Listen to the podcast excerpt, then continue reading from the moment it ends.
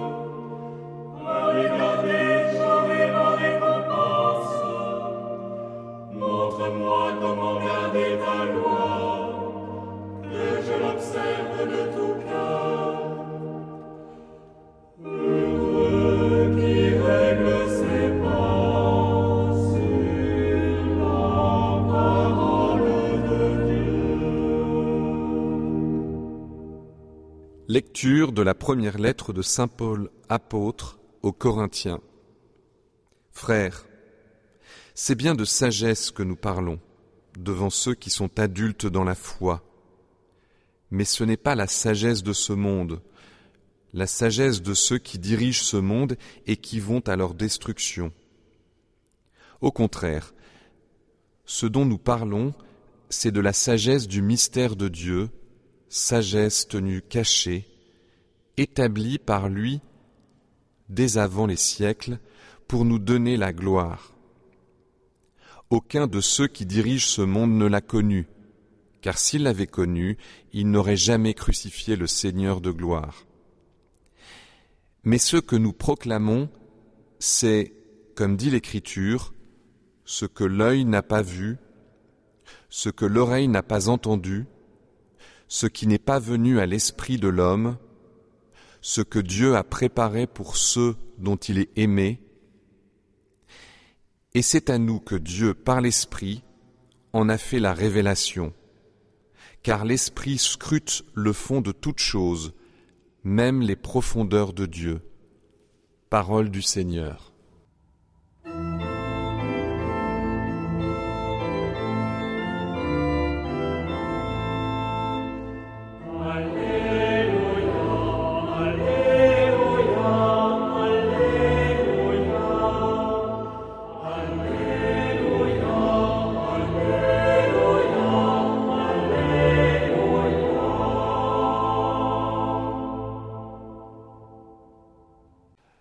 Évangile de Jésus-Christ selon Saint Matthieu.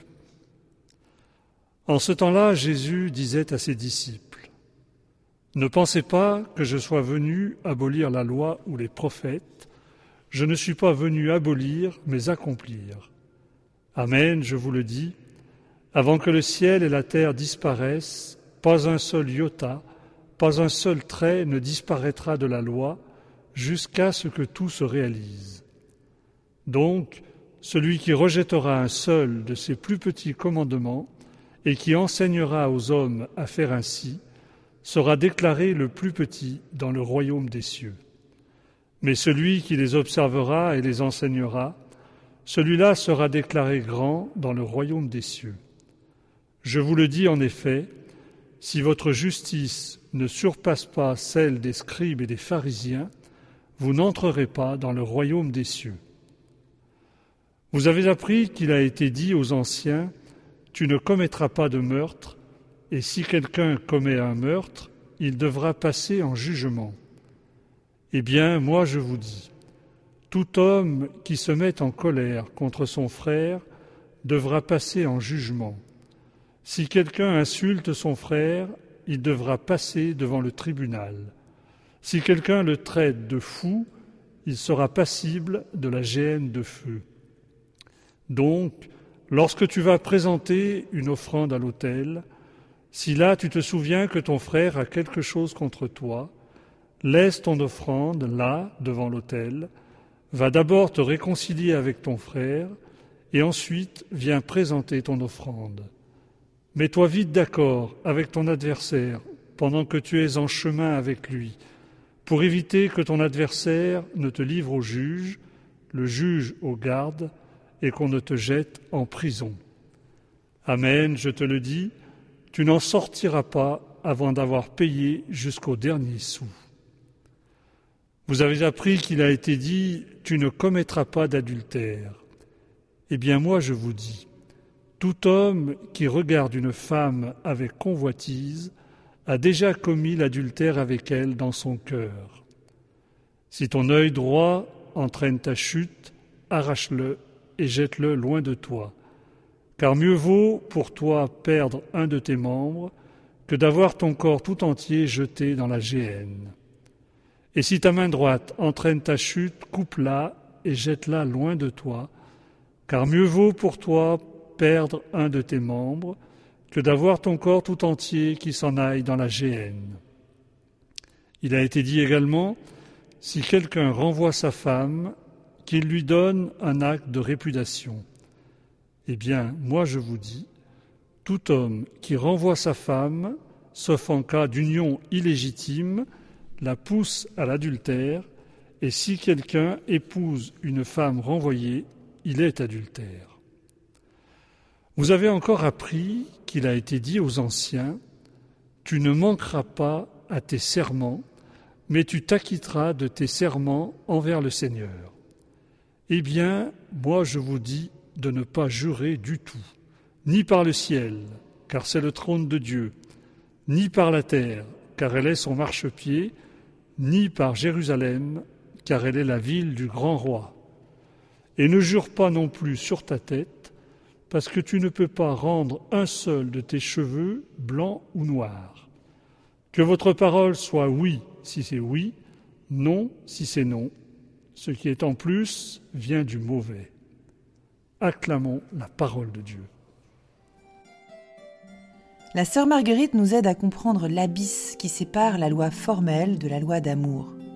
C'est bien d'abysse dont il s'agit, car la différence entre l'une et l'autre est de vivre en profondeur, en vérité, dans la liberté. Être en règle ou vivre ensemble. En psychologie de l'enfant, on dit que les règles sont structurantes. Elles n'entravent pas celui qui apprend à vivre en société, mais au contraire, elles lui permettent de se construire, de s'épanouir, de tenir debout. Ce dimanche, Jésus ne fait pas autre chose avec nous qui sommes les enfants du royaume des cieux. Il nous donne des points solides sur quoi nous pouvons nous appuyer. Tout d'abord, puisque Jésus n'abolit pas la loi, c'est qu'elle reste en vigueur. Ensuite, puisque Jésus accomplit la loi, c'est qu'il est possible de l'observer. Il nous fait sortir d'une obéissance qui serait seulement à la lettre. Pour espérer entrer un jour dans le royaume des cieux, nous devons dépasser cette justice qui nous enferme et nous empêche de vivre vraiment avec les autres et avec lui. Dans la loi, il y a des interdits et il y a aussi des sanctions. Aujourd'hui, nous sommes dans les règles à observer. Ces règles surpassent celles de l'ancienne alliance, car Jésus va à la racine du mal. Pour le meurtre, il s'agit de la colère, même si elle reste au fond du cœur. Pour l'adultère, il s'agit du désir de posséder l'autre, même si ce désir est caché. Pour le parjure, il s'agit de l'entorse à la vérité, qui fait douter de la parole donnée. En soi, Jésus n'ajoute rien à la loi déjà promulguée, mais il donne les moyens de la comprendre et de la vivre en profondeur, en vérité dans la liberté des enfants de Dieu.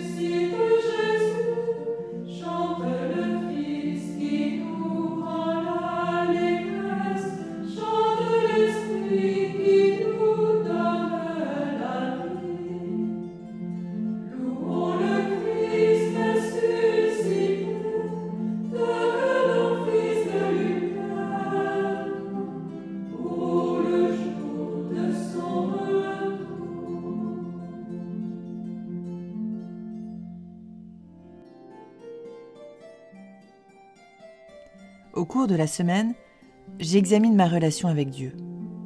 Suis-je son serviteur? Un serviteur qui obéit sans discuter. Suis-je son ami? Un ami qui entre dans le secret du cœur de Dieu